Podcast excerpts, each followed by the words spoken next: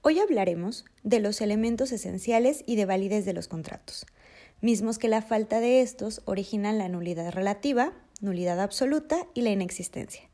Los elementos de existencia de los contratos son el consentimiento y el objeto materia del contrato.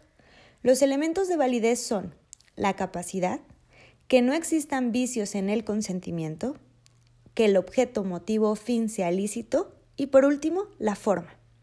Los primeros, es decir, los elementos de existencia, con la falta de uno de ellos, se origina la inexistencia, la cual es aquella conducta que hace inexistente como acto jurídico para el derecho al contrato, ya que cuando le falta un elemento esencial es imposible concebir su existencia jurídica. Por tanto, el contrato no genera efectos jurídicos, no es susceptible de convalidación y puede oponerse por cualquier interesado.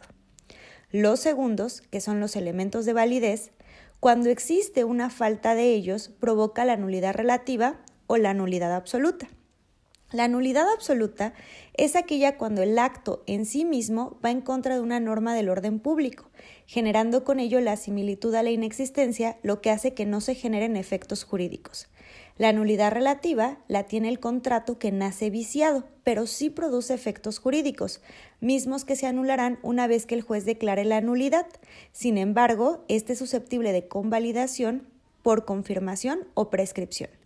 Ejemplo es cuando carece de forma el contrato, como la compraventa de inmuebles mediante contrato privado, que posteriormente puede confirmarse, por tanto convalidarse y producir efectos jurídicos.